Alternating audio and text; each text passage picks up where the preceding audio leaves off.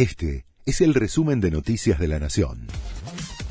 La Nación presenta los títulos de la tarde del lunes 3 de enero de 2022. Advierten por la posible cancelación de vuelos debido a la variante Omicron. El presidente de Aerolíneas Argentinas, Pablo Seriani, informó que los vuelos de la empresa de bandera pueden sufrir demoras, modificaciones o cancelaciones por la nueva ola de contagios que también afecta al personal de la compañía. Hay aumento de aislamientos en áreas operativas donde se trabaja con burbujas.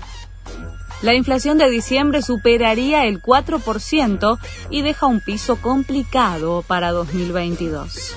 Las consultoras privadas estimaban un número cercano al 3% para el último mes del año, pero por la aceleración de los precios la ubicarían en torno al 4,6%.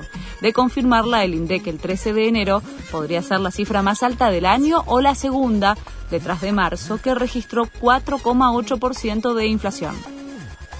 Sigue el calor en todo el país, pero se espera un alivio en las próximas horas.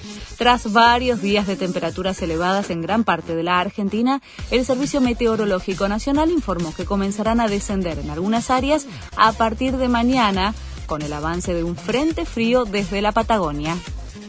Anya Taylor Joy revolucionó las calles de Buenos Aires.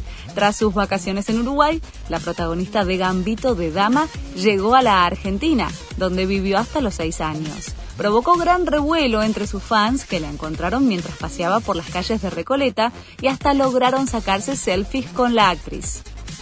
Diego Schwartzman venció al 4 del mundo en la ATP Cup de Sydney. Argentina se aseguró hoy la victoria en la serie con Grecia por la segunda fecha del torneo después del triunfo de El Peque frente a Stefano Tsitsipas. La próxima presentación de la Argentina será mañana, donde buscará el pase a las semifinales frente a Polonia. Este fue el resumen de Noticias de la Nación.